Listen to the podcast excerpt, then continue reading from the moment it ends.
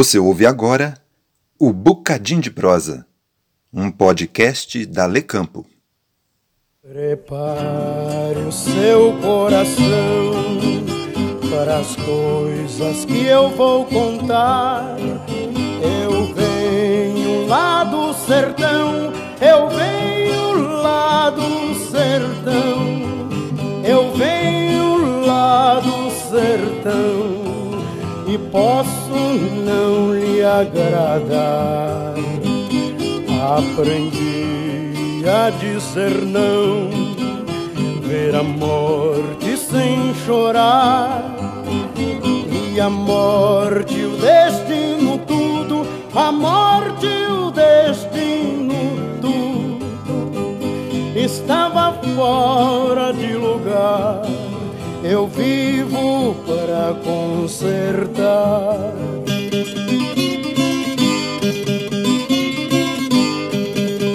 Olá, ouvintes! Sejam muito bem-vindos ao Bocadinho de Prosa, um projeto de extensão do curso de Licenciatura em Educação do Campo da Universidade Federal do Triângulo Mineiro, localizada em Uberaba, Minas Gerais. Sou Ricardo Almeida e hoje vamos prosear sobre a produção artesanal da rapadura. Olá! Estamos no nosso segundo episódio de Bocadinho de Prosa. Que tal conhecer como é feito um delicioso doce tradicional, a rapadura? Nós proseamos com alguns produtores de rapadura artesanal e vamos compartilhar com você um pouco dos conhecimentos tradicionais e científicos que estão envolvidos nessa prática social do campo. Meu nome é Cíntia Inácio Gonçalves e, juntamente com os nossos convidados, vamos tocar o bocadinho de prosa de hoje. E para começar esta prosa, vamos escutar uma história na voz do nosso colega Tom Vitorino, que vai nos contar como tudo começou. Ô Nina, você sabia que a rapadura é o quarto produto mais representativo da cana-de-açúcar? O primeiro é o açúcar, o segundo é o álcool, o terceiro é a cachaça. A cana-de-açúcar é uma planta que surgiu lá na Ásia e foi trazida para o Brasil lá em meados de 1530. É uma planta que crescia rápido no chão e também no bolso do senhor Gingem que morava na Casa Grande. casa Grande era a sede das grandes fazendas de cafezal de engenho na época do Brasil colonial. Representava a abastança, a fartura e o poder. O senhor de engenho era o nobre que vivia a lei da nobreza. Transformava em luxo, prazer e ostentação os rendimentos da indústria canavieira, um verdadeiro patriarca. Ninguém ousava criticar os hábitos e a moralidade do magnata do açúcar. O cultivo da cana-de-açúcar foi mais intenso entre os séculos XVI e XVII, caracterizando o ciclo do açúcar. A maior parte dos engenhos se concentrava no Nordeste brasileiro. Foi nessa época que o escravo negro foi trazido em massa da África para trabalhar nas plantações de cana e nos engenhos. E assim se formou o trinômio do ciclo do açúcar o latifúndio, a monocultura e o escravo. A rapadura surge no Brasil ainda no século XVI, como solução para transportar de açúcar em pequenas quantidades para o uso individual. Como o açúcar granulado umedecia e melava facilmente, os tijolos de rapadura eram facilmente acomodados em sacolas de viajante, resistindo durante meses. A rapadura é um doce feito do caldo de cana, ela é pura, sem refino e também pode ser usado como açúcar no nosso dia a dia. É uma pena que a origem da rapadura foi se perdendo com o passar do tempo. Dizem que por ter sido consumida na época pelos escravos, ela acabou ganhando fama de comida de pobre. Tá vendo como muitas coisas que discutimos hoje vêm lá de longa data? Você acredita que até hoje ainda tem gente que pensa assim? É por isso que eu falo. Rapadura é doce, mas não é mole não.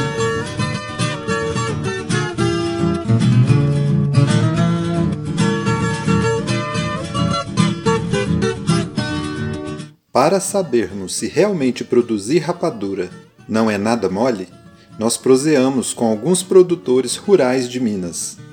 Nossa colega Claudineia conversou com a dona Marcelina da comunidade Riacho de Areia, município de Rio Pardo de Minas. Vamos ouvi-la?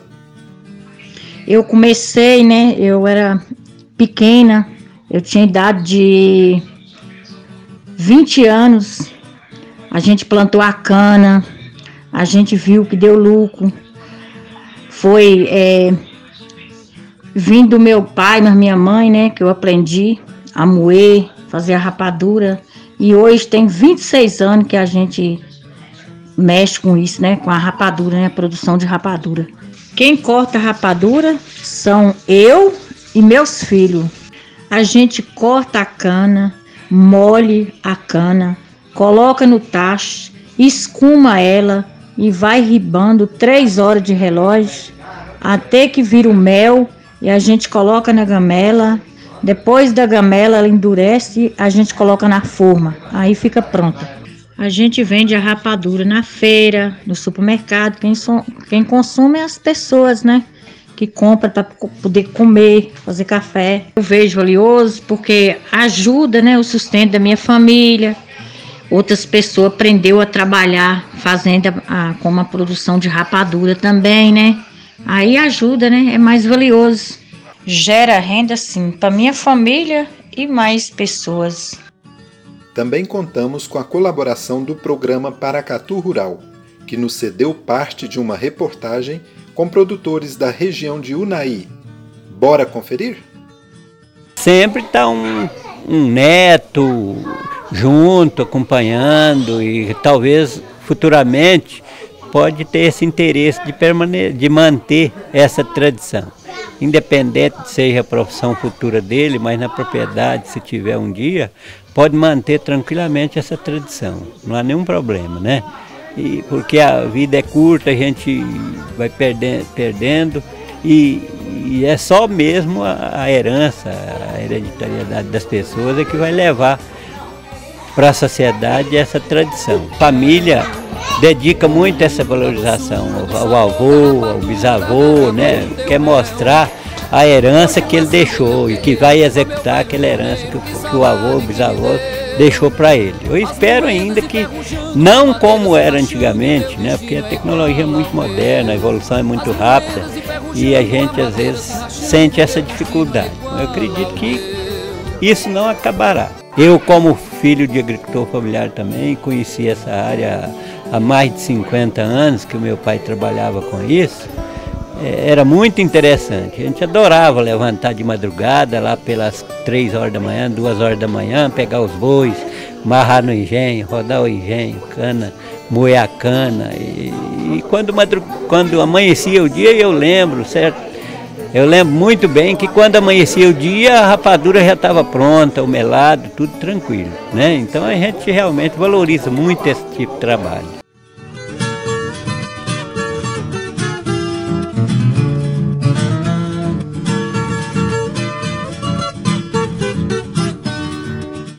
Agora que você conheceu um pouco mais sobre a rapadura artesanal, vamos compreender a importância dessa prática a partir de um olhar científico que reconhece o saber popular como uma identidade cultural dos povos do campo. Eu, Eusiane Jatobá, converso com o professor Rodrigo Crepaldi, que é professor da Lecampo FTM, mestre e doutor em educação, pesquisador em ciências e educação do campo, com ênfase em interculturalidade, integração de saberes, conhecimentos tradicionais e científicos práticas sociais e identidade do campo. Professor Rodrigo, muito obrigada por participar do Bocadinho de Prosa e por desenvolver um trabalho tão importante na universidade, buscando dar voz e vez à cultura e aos povos do campo. Olá, tudo bem? Meu nome é Rodrigo, como foi dito, eu sou professor do curso de licenciatura em Educação do Campo e desde já eu gostaria de agradecer o convite por participar aqui do Bocadinho de Prosa e falar um pouco sobre um tema tão importante que é a produção artesanal de rapadura. É, só que antes eu gostaria de comentar também uh, que eu faço parte de um grupo de pesquisa chamado Integração de Saberes, para a formação de professores de ciências e matemática para o campo. E desde aí, pelo menos, o ano de 2016, a gente tem um programa maior de pesquisa que vem estudado uma série de práticas sociais do campo, práticas sociais relacionadas à produção de derivados, ao cultivo na terra, à criação de animais, a, a, práticas, inclusive, de divertimento, de devoção que acontece, os festejos que acontecem em áreas rurais, em áreas do campo. E a gente tem buscado estudar essas práticas sociais, entender essas práticas sociais no sentido de identificar possíveis conhecimentos que são empregados nessas práticas sociais. E conhecimentos muitas vezes que são científicos, mas muitas vezes são conhecimentos tradicionais ou populares, como algumas pessoas denominam. E é o caso da produção de artesanal de rapadura, que é um dos temas que a gente estudou nesses últimos anos e que eu venho aqui trazer um pouquinho para vocês dessa experiência nossa. Quando a gente ouve o agricultor familiar falar da sua dedicação na produção artesanal da rapadura, é possível enxergar mais que apenas o doce que está sendo feito por ele? Bom, essa pergunta é interessante. A rapadura é um doce, é um alimento, especialmente quando a gente se pensa na sua produção artesanal, nos remete muito à ideia de quem faz rapadura. Né? Hoje no Brasil, por exemplo, a produção de rapadura, ela praticamente toda ela é uma produção artesanal, localizada em pequenos estabelecimentos rurais.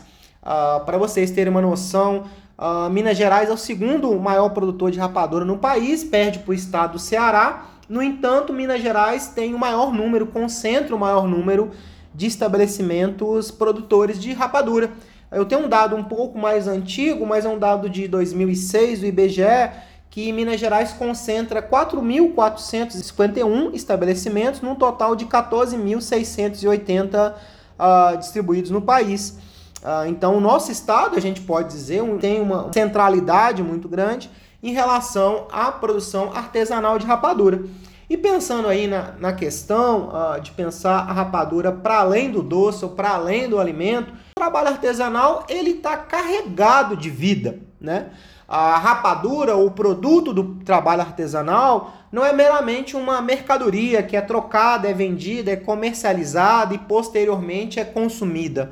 Ah, o produto do trabalho artesanal, e nesse caso aqui a rapadura na produção artesanal, é algo que está repleto de vida, está repleto de memórias, de identidades de quem faz a rapadura, está repleto de conhecimentos e saberes que foram empregados e muitas vezes conhecimentos e saberes que foram transmitidos de geração em geração via oralidade, conhecimentos que são importantes para a feitura da rapadura, a possibilidade de se sobreviver fazendo rapadura. Então, a rapadura, para além desse alimento, desse doce, ela está carregada de identidades, de memórias, de conhecimentos, de saberes, e a rapadura é meio de sobrevivência e de existência de uma série de agricultores familiares, de camponeses que tiram seu sustento e o sustento de suas famílias. Em uma das passagens históricas na produção da rapadura, nós podemos perceber a questão do preconceito no consumo do doce, que até alguns autores utiliza para explicar temas como a desigualdade e outras mazelas sociais. Isso em virtude das raízes populares da rapadura. O senhor acha que essa questão, essa visão, contribui para demarcar uma fronteira cultural em relação à produção e, consequentemente, ao consumo da rapadura?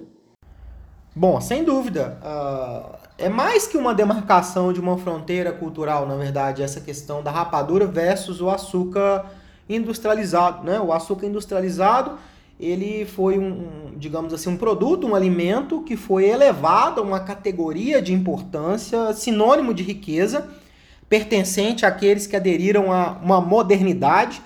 Inclusive, uh, houve um processo, e até hoje a gente vive um pouco parte desse processo, de uma substituição gradativa uh, da utilização de açúcar mascavo, da própria rapadura, do melado, como forma de adoçar uh, uma série de alimentos produzidos por nós, uh, em substituição a esse açúcar industrializado. E ele praticamente hoje substituiu a rapadura. A gente, a, a, a rapadura hoje muitas vezes virou um doce, algo mais algo mais restrito ali, como se fosse uma sobremesa entregada em um momento ou outro. Talvez quando você come no restaurante você vê lá uma porção de rapadura. Mas a rapadura praticamente foi substituída em nome do, do açúcar industrializado. E o grande detalhe que aqui é mais que uma fronteira cultural, aqui há um elemento de poder, né? Uh, não existe pequeno agricultor que produza açúcar, esse açúcar refinado ou açúcar branco. Essa produção de açúcar industrializado é uma produção que está concentrada na mão de grandes corporações. Né? São as mesmas corporações que produzem, por exemplo, o álcool. Uh, então, um pequeno agricultor ele não faz açúcar branco, não faz açúcar refinado. Então, eu estou dizendo isso uh, para destacar esse ponto muito importante que a substituição da rapadura, do açúcar mascavo também e do melado, em nome do açúcar branco, foi um processo que está é um processo que é uma consequência de uma relação de poder, de esvaziamento da importância daquilo que é produzido pela agricultura familiar, pelo camponês, pelo, pelo aqueles que estão no campo, uh, em nome aí uh, da produção mais industrial que está concentrada na mão de algumas poucas corporações. Então, esvaziar o sentido da rapadura também foi esvaziar o sentido dessa produção artesanal que, como eu disse antes, carrega bastante identidades, memórias, histórias, conhecimentos e saberes daqueles que estão no campo. Inclusive, o açúcar branco, ele também foi ideologicamente uh, construído aí seu valor em torno de uma questão racial, né? Afinal de contas, muita, para muita gente até hoje, consumir um açúcar refinado branco é sinônimo de riqueza. É uma coisa dos brancos, né? Dos brancos que estão no urbano ou daqueles dos brancos que estão nas grandes fazendas e a rapadura, né, com essa cor mais escura, o açúcar mascavo, é uma coisa dos negros, das negras, dos mais pobres, né? Então tem uma questão colonial, racista em relação à rapadura. E, e, vale destacar, como disse antes, né, a gente começa a perceber que a rapadura ela tá para além da rapadura enquanto doce, para além da rapadura enquanto alimento. A rapadura também ela é uma fronteira, ela também é um local, é um lugar de disputa, de disputa de um modo de vida que foi uh, silenciado e é silenciado até hoje, que é o modo de vida camponês.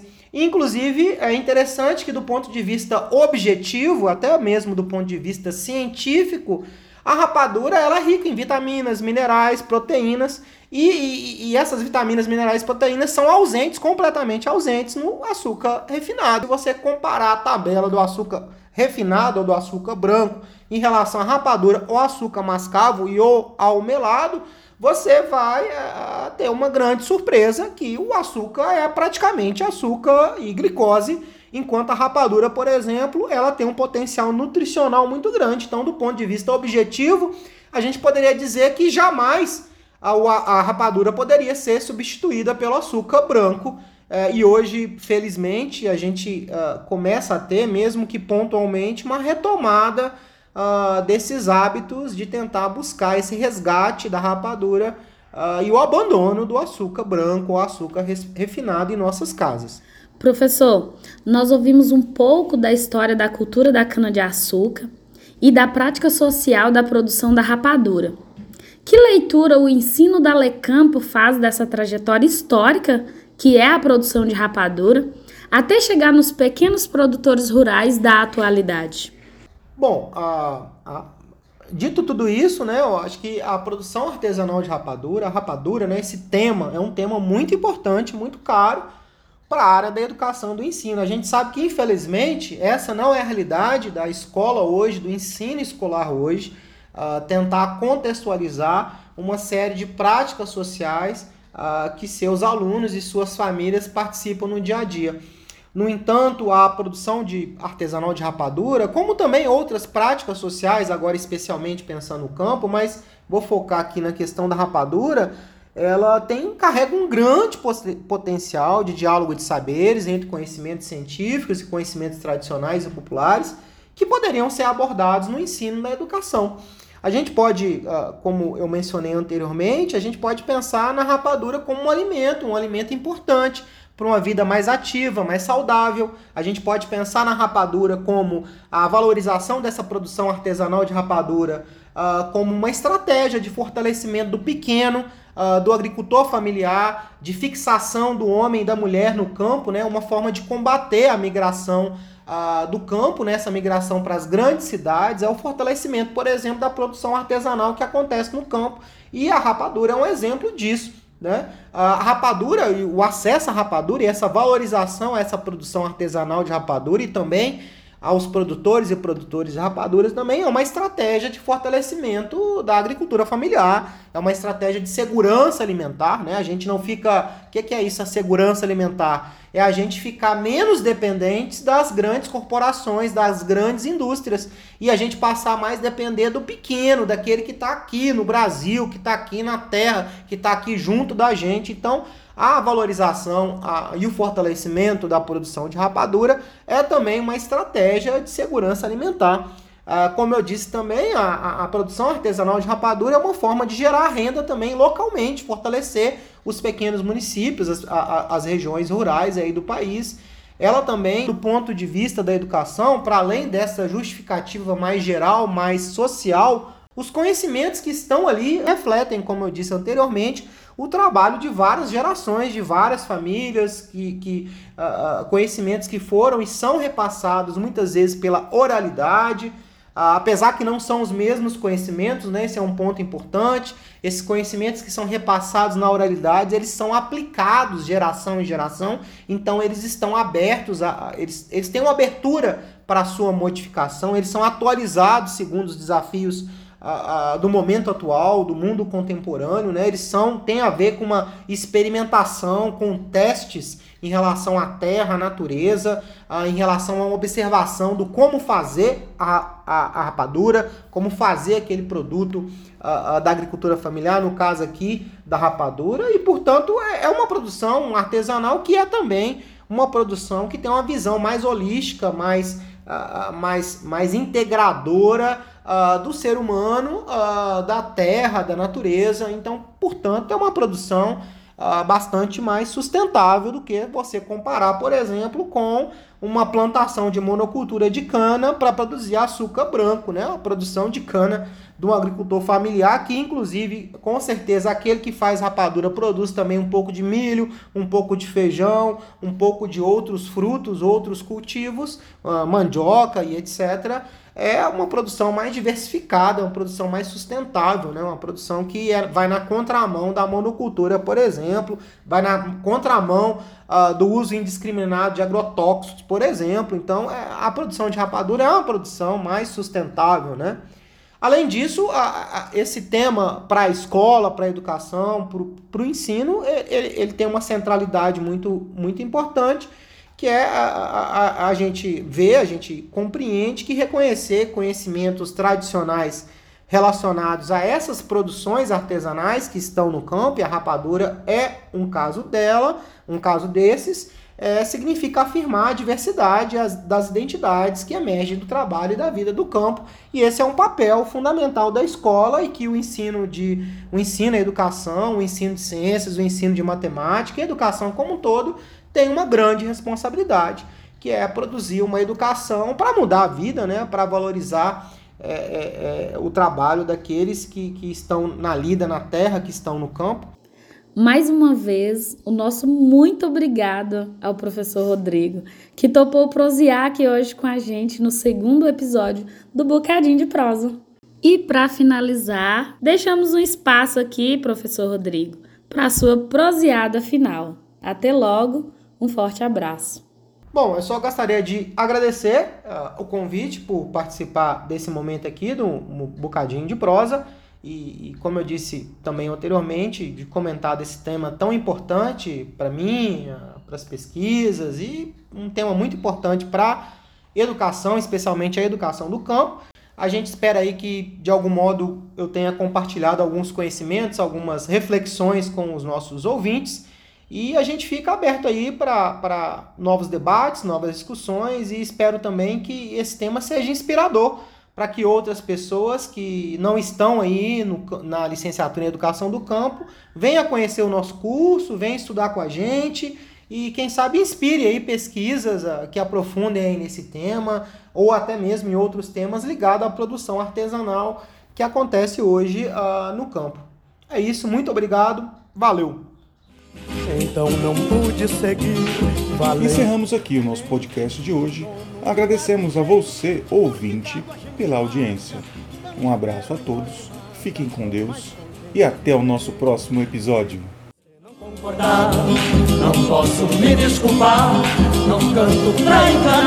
Você acabou de ouvir um episódio do Bucadim de Prosa, Voz e Cultura do Campo, um projeto de extensão da Universidade Federal do Triângulo Mineiro, vinculado ao curso de Licenciatura em Educação do Campo. Fazem parte da equipe executora Claudineia dos Santos Araújo, Daniel Rodrigues, Eusiane Jatobá, Marco Aurélio da Silva, Ricardo Almeida. Coordenação geral: Ricardo Almeida. Pessoal, siga o Bocadinho de Prosa no Instagram, arroba Bocadinho de Prosa Lecampo. Um forte abraço e até o próximo.